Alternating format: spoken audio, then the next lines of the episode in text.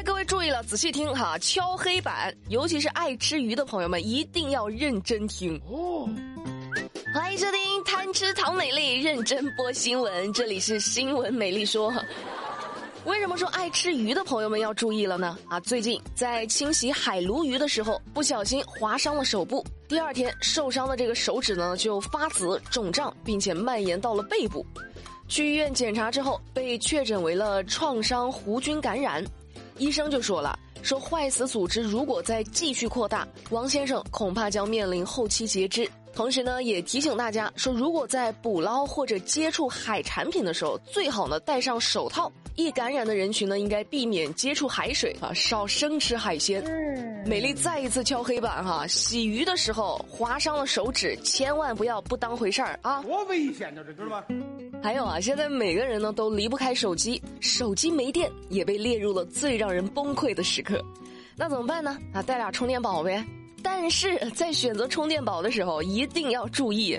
近年来，劣质充电宝出了不少安全事故。那有人啊，就做了个实验，在路上随机购买充电宝，然后呢拿去检查，之后啊就发现有一些充电宝呢，实际的放电容量远远小于标识容量，而且输出的电压呢不稳定，甚至还有些产品啊，电芯里都是沙子。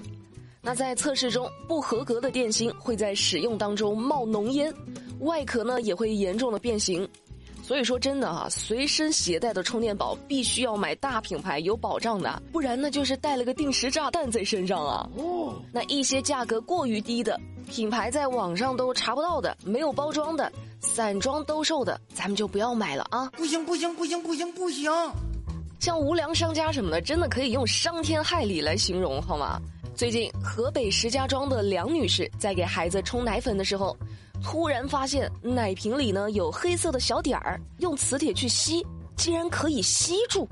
我的天，奶粉里面哎有金属物质！你看我现在表情都不对了，我不知道为什么。这还了得啊！梁女士赶紧去找售卖的店家，想要个说法。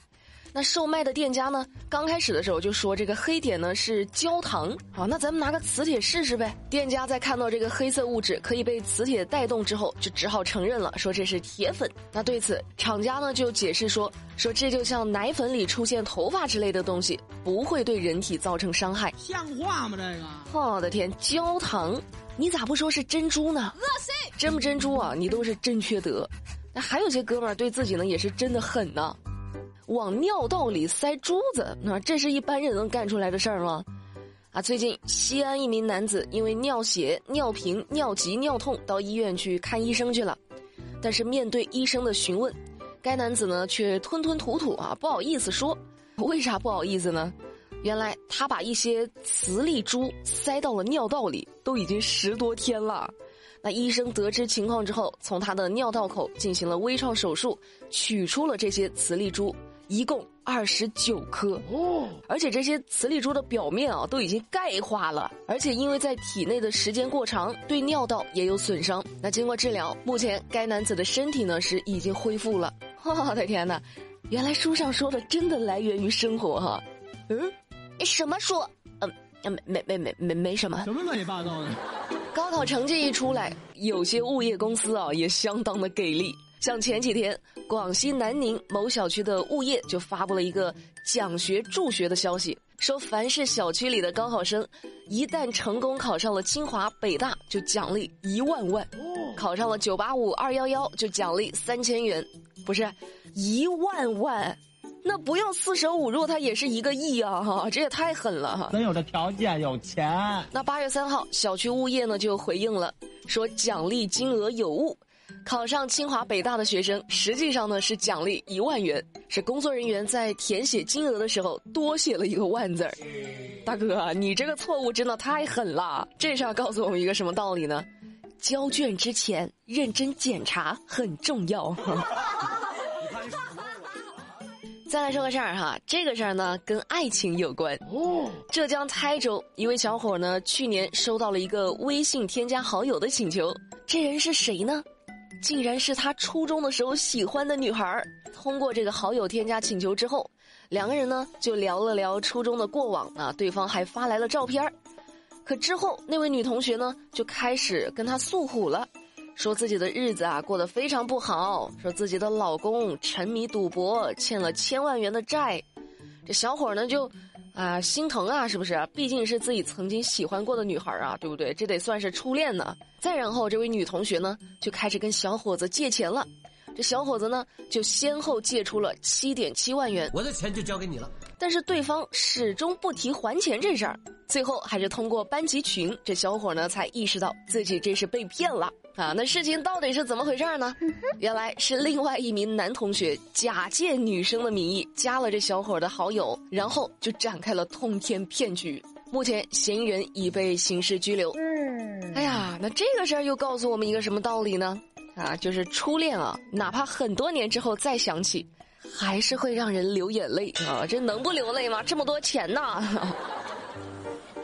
让人糊了眼睛、失了心智的，除了爱情，还有酒。最近，南京交警发现了一辆跑车里满是酒味儿，他就问呢说：“哎呀，你这啥情况啊？喝这么多酒？”那坐在驾驶位的戴某呢就说了：“我没有喝酒，没有喝酒，没有喝酒，你真的全是酒味儿啊！我我是个代驾。”这车里的酒味儿都都都是乘客身上的，都跟我没没没关系。这民警呢就要求他吹气检测，这戴某呢就假装用力的吹气，足足表演了二十分钟之后，才终于配合交警叔叔做了一个测试。那那经过检测，戴某呢涉嫌醉驾，喝了酒，还喝了不少。那目前案件正在进一步处理当中。哎呀，我也是佩服警察叔叔的耐心哈，居然还看你表演了二十分钟。该配合你演出的我演视而不见。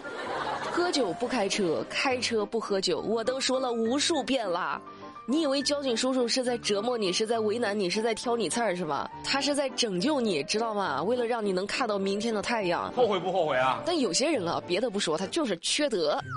最近。广东潮州一辆救护车在紧急送医途中遇到了故意挡道的摩托车，旁边的车辆啊看到救护车之后呢，都是自觉让道，只有这辆摩托车在红绿灯路口就像块膏药一样的贴在这个救护车前，路过的行人都看不下去了，就劝呢说：“哎呀，你别挡着这个救护车，救护车救人呐，你让让救护车吧。”但是他呢面对劝阻，无动于衷。目前交警呢对他处以罚款一千九百元，记十三分。哎，我真的是特别迷惑这种行为，你知道吗？真的是又蠢又坏，没有道德，你知道吗？神经病啊！啊，今天节目的最后跟大家说一件事儿的后续啊，什么事儿呢？就是今年四月份的时候，一位广州男子李某没有按照规定戴口罩坐公交车，公交司机呢对他进行了多次劝阻，随后。这位李某呢就开始大骂司机，并且还对司机动了手，是捶打司机的头部，足足有十六拳。疯了你！那八月三号啊，这件事儿呢有了后续，广州市从化区人民法院对男子李某殴打公交司机一案一审公开宣判。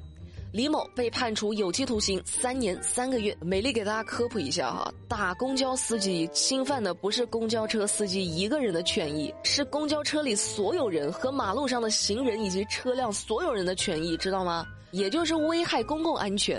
哪怕说没有造成严重的后果，也是必须受到惩罚的，知道吧？哎，真的是生气，像话吗？这个好啊，今天的节目美丽就跟你们聊到这啦。了解更多资讯，参与话题互动，新浪微博搜索关注马栏山广播站就能够找到啦。每晚八点不听不散，拜拜。I love you.